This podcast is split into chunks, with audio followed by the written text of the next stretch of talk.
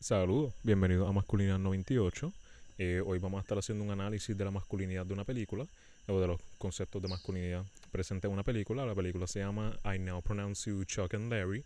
Es una comedia en la que los protagonistas son Adam Sandler y Kevin James. En el episodio de hoy vamos a estar dando un resumen de la película, unos conceptos claves de, de la película, entiendas unas escenas en las que yo entiendo que se demostraron ciertos conceptos que valen la pena discutir entonces, fuera de eso, hablaremos un poco de, cómo podemos cambiar la perspectiva presente en la película. Esta película sale en el 2007, so obviamente la, narrativa, los chistes y todo está bastante outdated, pero como quieran, vale la pena recalcar, ya que por medio de chiste y chiste se dicen ciertas cosas que demuestran el concepto de lo que era un hombre gay para ese tiempo y cómo eso afecta a la masculinidad.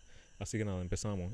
Para dar un resumen de la película, la película es básicamente estos dos protagonistas, Adam Sandler y Kevin James, son parte de un grupo de bomberos en la ciudad de Nueva York. Adam Sandler es Chuck. Él es un, un hombre muy promiscuo que tiene relaciones sexuales constantes con diferentes personas, con diferentes mujeres.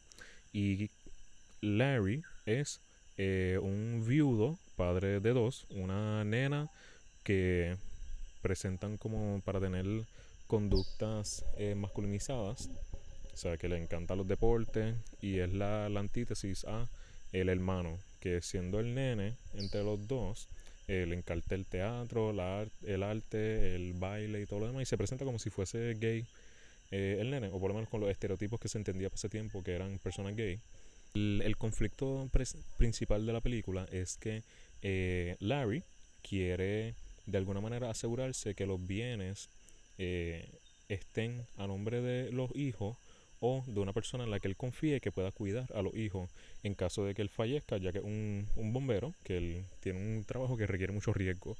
Entonces él se le presenta la opción de casarse con alguien y que esa pareja nueva sea la, la encargada de sus niños, pero él, por todavía no haber manejado completamente bien el, el duelo de la pérdida de su esposa, eh, considera proponerle matrimonio a Chuck, su mejor amigo, para que él sea el beneficiario. Entonces, ¿qué pasa? Ellos no son eh, homosexuales ninguno de los dos.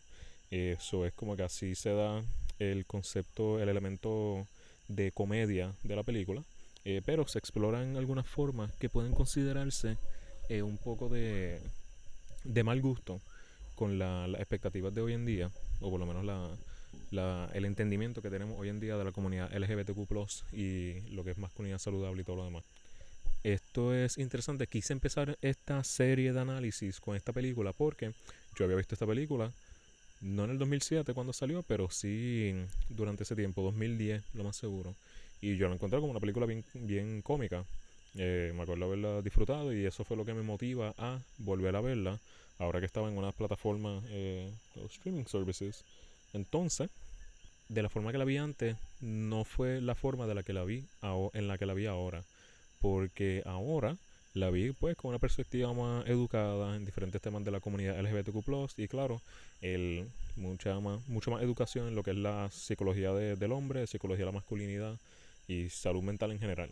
Entonces, me vi haciendo diferentes cuestionamientos, preguntas, críticas y eso hacia la película y pues pensé que fuese bueno analizarlo eh, en este medio. Así que nada, cuando la vi cuando era pequeño, pues fue algo jocoso, me reí, la vi y pues fue otra película más a la que vi. Ahora fui más crítico porque, y esto voy a entrar a detalle en diferentes formas, eh, diferentes ejemplos de escenas y eso, eh, se presenta un estereotipo bien rígido de lo que es el hombre homosexual y de las cosas que conlleva serlo, las cosas que no puede ser y cómo hombres heterosexuales reaccionan hacia eso eh, tiene sus momentos buenos. Por ejemplo, el personaje de Adam Sandler, eh, Chuck, él denota pasar por unas transiciones de, de concientización sobre los retos de hombres de la comunidad LGBTQ. Eh, que pues, por ejemplo, eh, hay una palabra, una palabra soez para referirse a hombres homosexuales que se usa en diferentes puntos de la película y él poco a poco va, o sea, cada vez va confrontando más y más el uso negativo de la palabra, eh, lo cual denota de parte de los escritores que, ah, mira, él está aprendiendo, está pasando por un cambio y cosas así. pero es como que un, un poquito bueno en una película que tiene mucho para criticar. Eh, claro, una comedia del 2007 no se puede esperar mucho, pero como quiera. Por eso de analizar un poco eh, estos elementos. Empezamos analizando diferentes escenas de la película. Hay un personaje que no recuerdo el nombre, es un hombre, eh, un hombre negro, musculoso, grande, intimidante al principio de la película, pero durante el transcurso de la película se nos enteramos que él es homosexual, él es verdaderamente homosexual, no, no está fingiendo como Chuck y Larry. Entonces, ¿qué pasa? Él es motivado a salir del closet, por decirlo así, gracias a que Chuck y Larry están siendo abiertamente homosexuales, entre comillas. Eh, es interesante porque el, pienso que muchas veces el hombre afroamericano, afrodescendencia, el hombre negro, se presenta de cierta forma específica en los medios. Entiéndase una persona promiscua, una persona agresiva, intimidante, eh, controladora o algo por el estilo. Y son diferentes estereotipos que se promueven de, de esas personas al principio de la película se ve como esta, esta, esta figura intimidante ante los otros compañeros bomberos que pues no quieren no quieren hablar con él, no quieren interactuar porque piensan que les va a hacer daño. Entonces, una vez él sale del closet para declararse como gay, vemos que toma unas conductas más afeminadas, más delicadas, un, un tono de voz más alto, eh, más, bueno, más agudo, mejor dicho.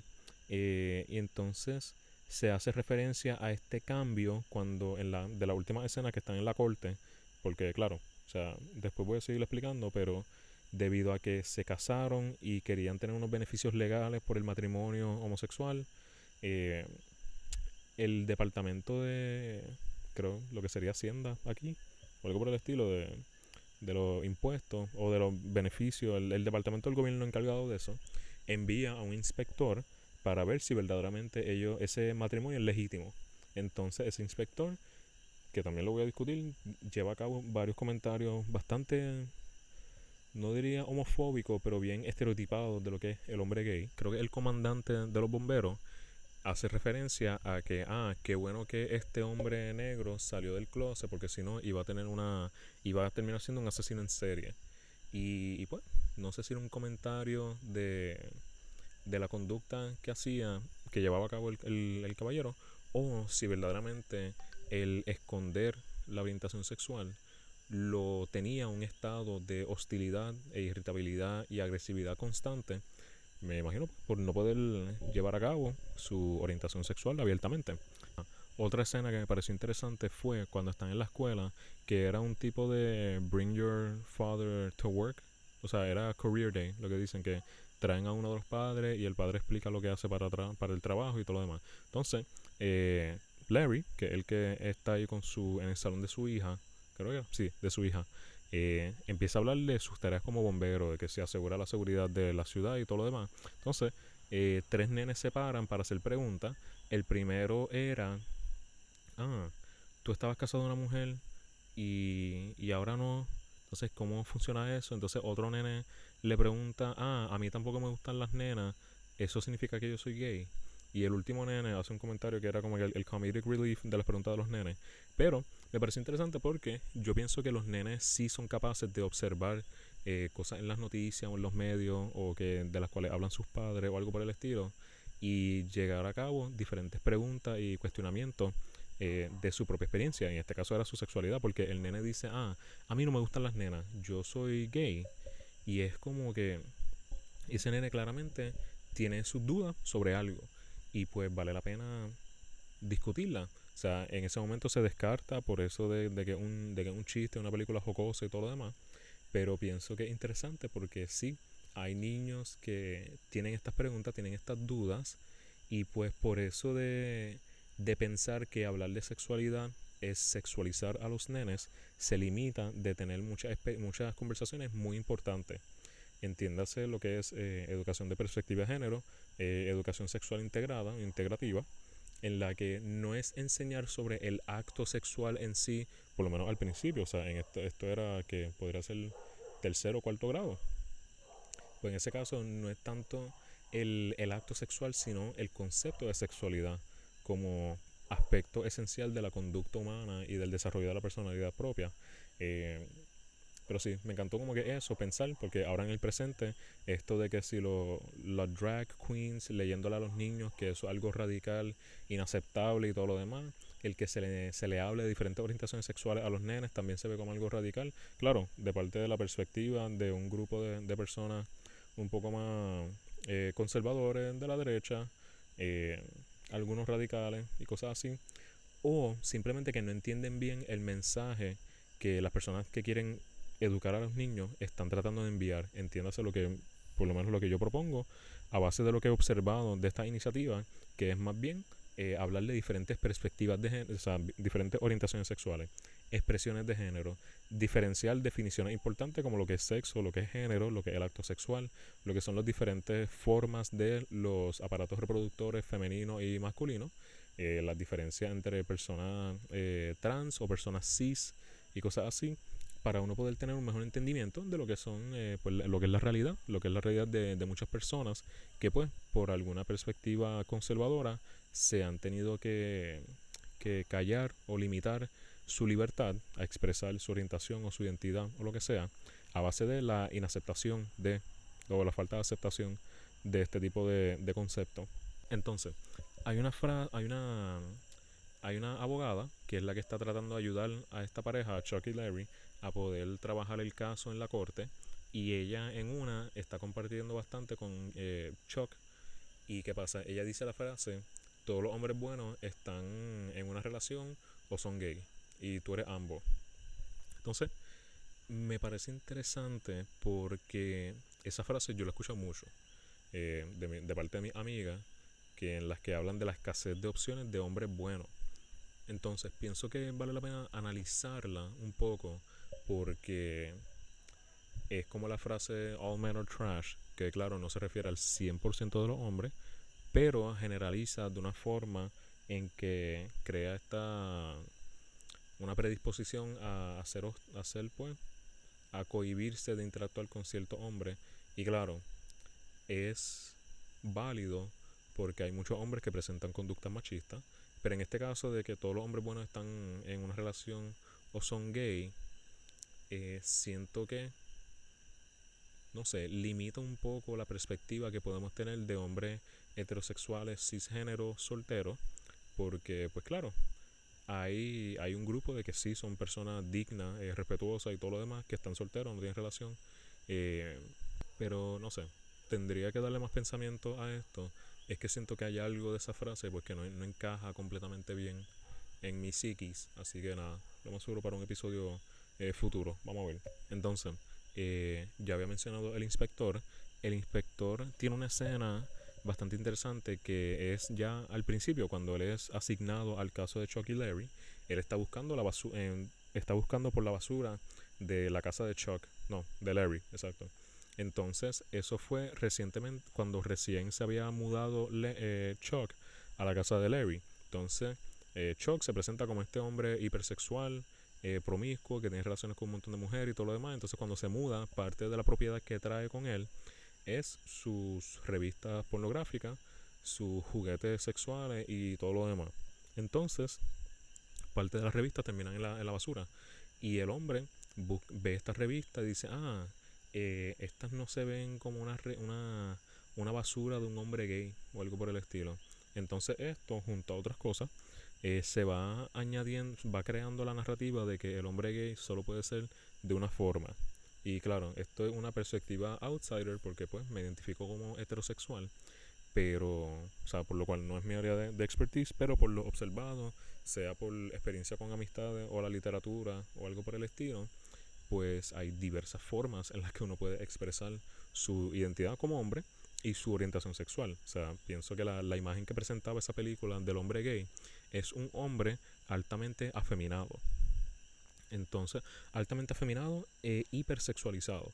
Hay como tres, dos o tres ocasiones en las que se identifican hombres homosexuales o se, se declaran y rápido hay un momento de, de intento de, de, sexo con uno de los protagonistas.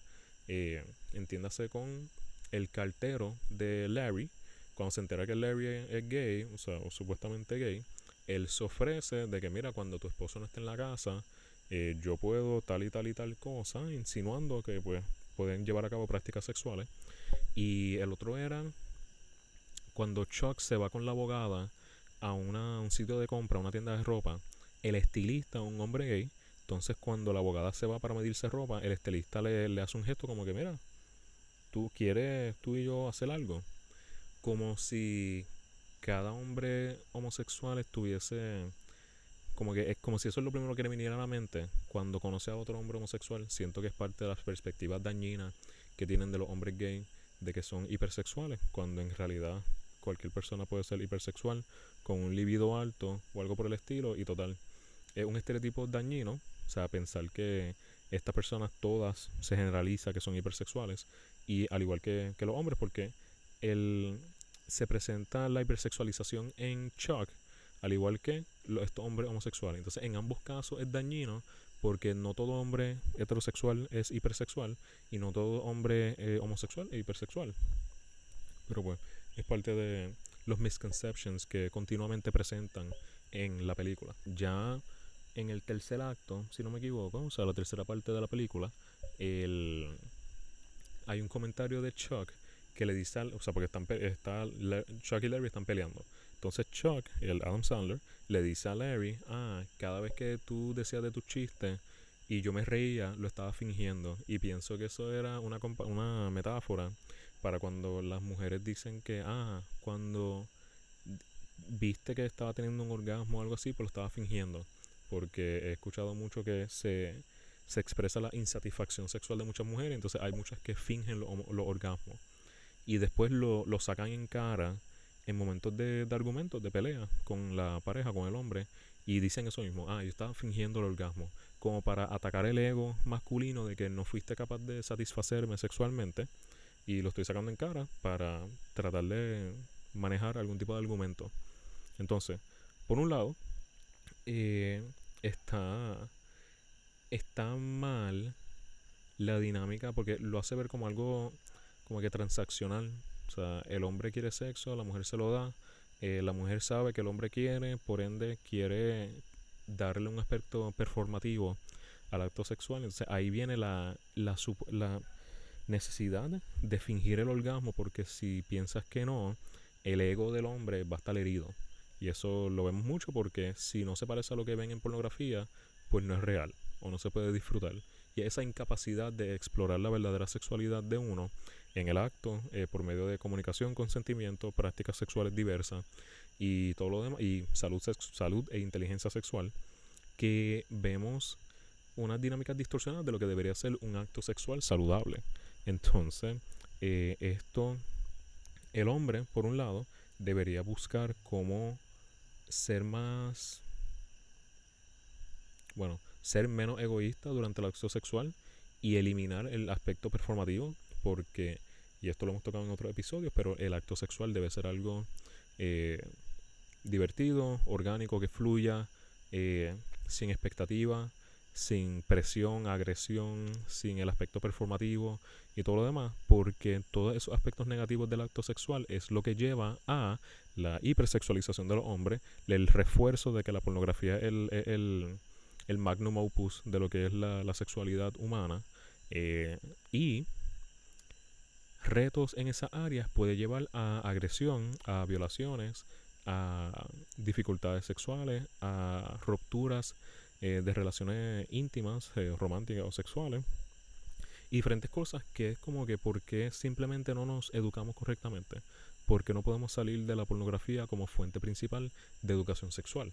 Pero nada, eso también en otro episodio se discutirá más a detalle. Otra parte interesante es lo que, lo que llaman un running gag, o sea, un chiste que dura persistentemente durante toda la película. Y esto es que se percibe a Chuck, o sea, Adam Sandler, como la mujer en la relación. Entiéndase que varias veces hacen comentarios de la gente diciendo que Chuck es la mujer o Chuck preguntando quién piensas que es la mujer en la relación. Y esto nuevamente es dañino porque se presenta como una, un rol estereotipado de roles de género implicados en personas del mismo género. Y es como que como va a tener rol femenino o sea, que es un rol femenino y ahí entramos en la expectativa de que las mujeres, esto estilo otro, eh, sean en tareas domésticas, emocionales, laborales o sexuales. Entonces, rápido se hacen estas alegaciones, alegaciones, no, estos señalamientos hacia Chuck, de que, ah, es que tú eres la mujer, porque que si los ojos, que si el frame, que si tal cosa. Entonces, cada vez es la misma reacción, ¿eh? Negación y algún chiste como que para defender el ego de que, ah, pues, tal cosa, y pues, o sea, primero que no debe haber una expectativa de que, ok, son del mismo sexo, cuál es la mujer, cuál es el hombre, o sea, cuál es el dominante, cuál es el sumiso, o esas dinámicas, porque pueden ser, o sea, es un espectro entero de lo que son la expresión de género o la orientación sexual de ellos. O sea, esto va con la narrativa constante de que solamente hay un tipo de hombre homosexual o algo por el estilo, que es lo que presenta la película básicamente. Entonces, lo otro es, el, los compañeros bomberos de Chuck y Larry hacen una petición para separar a Chuck y Larry de la misma jornada, o sea, que no trabajan al mismo tiempo.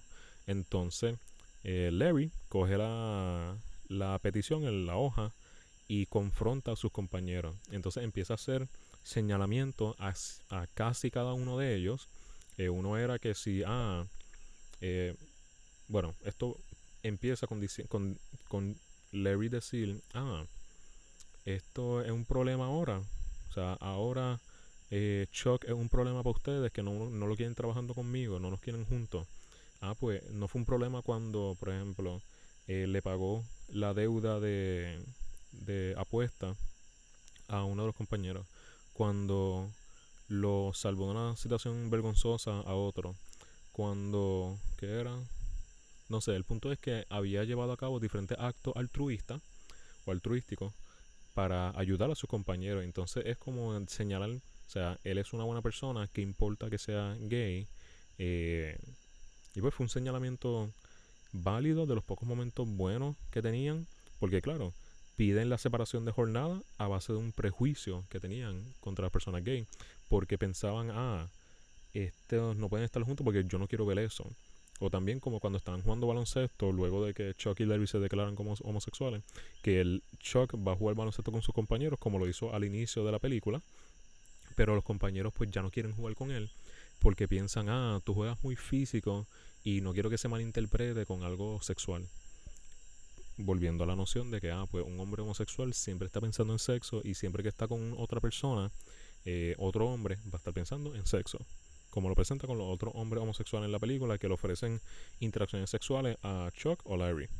Entonces, que también, eh, paréntesis, uno de los próximos episodios será de amistades entre hombres homosexuales y heterosexuales eh, tengo un compañero, una de mis amistades más cercanas, él pertenece a la comunidad, se identifica como homosexual, que va a estar como invitado en el podcast, eh, Héctor. Él es, eh, hacemos otro podcast llamado Sexualidad sin filtro, está en Spotify, pueden seguirlo y escucharlo. Hablamos de temas más generales, de sexualidad, identidad, problemas sociales y salud mental. pero sí, si quieren saber un poquito de él, antes de que él entre entonces de lleno al uno de los próximos episodios de las amistades heterosexuales y homosexuales en hombres. Entonces, el otra parte era en la corte. En la corte, el inspector le pide a Chucky Larry como que, ah, pues ya no están convenciendo, para terminar de convencerlo de que su matrimonio es legítimo, dense un beso. Y al principio se le, se le señala como que, ah, esto es algo inapropiado, que estés pidiendo una, un acto de afecto físico visible en la corte para demostrar algo. Entonces, es. Yo pensé en estas parejas cuando el hombre, o sea, bueno, cuando la mujer tiene amistades y si son gay, el hombre está de acuerdo con que tenga las amistades hombre. Y si no es gay, el hombre está en duda de que ese hombre esté interesado en la chica o algo por el estilo. Y, o sea, bueno, hay casos en que sí, pues puede haber un chico que está interesado en la chica y está el novio, entonces hay unas señales y cosas de, incomodidad y todo lo demás, pero es más bien se refiere al estereotipo de que cualquier hombre masculino que tenga la chica eh, va a ser un riesgo a la chica que se la va a robar del novio o algo por el estilo. Entonces, ¿esto qué pasa? parece una... parece que estos hombres como si estuviesen proyectando algo que ellos mismos harían por la noción de que los hombres no pueden tener amigas, porque siempre van a estar interesados en algo sexual con ella. Pues como que pienso que muchos hombres que solamente piensan en eso, es como que, ok, pues tienes miedo de que pase eso porque tú harías lo mismo. Algo por el estilo, no sé, algo para que, para que piensen. Para los hombres que piensan así, eh, hay hombres, sí, que perpetúan dinámicas machistas y sí piensan que no pueden tener amigas porque van a estar interesados sexualmente en todas sus amigas, si es que tienen amigas. Eh, pero vale la pena pensar que uno puede tener amigas y no tiene que haber nada sexual. Y si tienen novia, que los amigos que tengan, a menos que se demuestre lo contrario, pero así una situación neutral, que no se debe partir de una premisa de que cualquier hombre amigo que tenga la, tu novia es un reto, es un, riesgo a la relación, por decirlo así. Eh, entonces, por último, la enseñanza en la corte. O sea, una vez se, se enteran todos que fue una mentira y saben la verdad y todo lo demás, el, el comandante viene y dice, como que supone que fuese el, el peak emocional de, de, la película, donde dan la enseñanza y es bien tierno y todo lo demás. Básicamente concluye diciendo que era básicamente que nuestra orientación sexual no tiene nada que ver con cómo somos como personas. Entonces, en parte, suena como un mensaje apropiado, porque claro, nuestra orientación sexual no tiene nada que ver con cómo somos como personas, claro. Pero de la forma que lo dijo, se sintió como si él, él es gay, pero no importa porque es buena persona. Como si fuese un pero. Sea, él es gay, pero es bueno. Eh, no te preocupes, o algo así. Eh, claro, puedo estar sobreanalizando esto y no fue la intención inicial de, la escena. Pero así es como sonó. Y pienso que es una forma que muchas personas que tienden a el lado homofóbico tratan de no sonar tan homofóbico o sea, ah, yo no, yo no tengo problema con los gays, pero de lejito. Eh, yo no tengo problemas con los gays, pero que no son hijos míos. Y ese tipo de dinámica, ¿me entiendes? Es como que, ok, tú estás bien con el problema siempre y cuando no tengas que enfrentarlo, eh, no tengas que enfrentarlo de, de frente, por decirlo así. Eh, ¿Eso verdaderamente estás bien con el problema? No. O sea, no, no aceptas a las personas, tú las quieres de lejos y eso no cuenta como tolerancia. Eso es, pues, ok, eso es de lejos, eso es yo protegiéndome de esto porque no estoy de acuerdo, pero no quiero ser, no quiero sonar muy hostil al respecto con el tema. Entonces, nada, eso fueron las escenas que yo pensé que eran más eh, relevantes para el análisis que quería llevar a cabo. Eh, para concluir, digo que la película mostró un molde específico de, de hombre, eh, hombre homosexual, y cómo la gente reacciona a eso. Entonces entiendo que es interesante porque no solamente no hay un solo molde de hombre homosexual, eh, no hay un solo molde de hombre. Y eso es el mensaje principal en el cual lleva este, esta plataforma, que uno por lo menos pienso y quisiera motivarlo a los hombres que me escuchan, que ser masculino no es el único camino. Y si quieres ser masculino, puedes serlo y ser eh, respetuoso, a la vez puede ser cariñoso, a la vez puede ser vulnerable, a la vez de que eres masculino. Es cuestión de canalizar de forma adecuada esos impulsos de masculinidad en contexto adecuado y de forma que te traigan satisfacción en cuanto a cómo te expresas y que a la vez pues no le hagan daño a otras personas. Yo en otro episodio hablaré del el modelo que estoy tratando de, desarrollar para una masculinidad más saludable. Para los que me siguen en, en TikTok, eh, ya he puesto algo de eso. Se compone de dos pilares. Entiéndase que expreses tu masculinidad de la forma que quieras y que nadie se nadie sufra o salga herido por tu ejercer tu masculinidad de la forma que quiera. Y tiene tres fundamentos base, los cuales hay que considerar del pasado de uno para ir como que pensando un poco en el origen de nuestras conductas machistas o de nuestra masculinidad para saber cómo llegamos a este punto y eso, eh, que sería evaluar las expectativas de masculinidad que han, sido ejercidas sobre ti durante toda tu vida, eh, evaluar cómo descubriste tu sexualidad y cuán involucrado estuvo la pornografía en eso. Y tercero, cuáles role models masculinos tienes y por qué. Pienso que los dos pilares es una forma de ejercer de aquí en adelante y los tres fundamentos es una forma de explorar el pasado. So tienes de aquí en adelante qué hacer y en qué pensar para esa deconstrucción masculina. Yo entraré en más detalle en otros episodios, pero pues para que, para que sepan. Así que nada, concluyo con eso. Gracias para la gente que, que me está viendo. Pues muchas gracias por unirse. Eh, por último, esto no sustituye eh, servicios de salud mental. Si usted entiende que necesita servicios de salud mental, por favor eh, comuníquese con su plan médico, su proveedor primario de, de, salud o cualquier otra persona que entienda que pueda ayudarlo a recibir los servicios que usted necesita. Esto ha sido Masculina 98 y nada, gracias.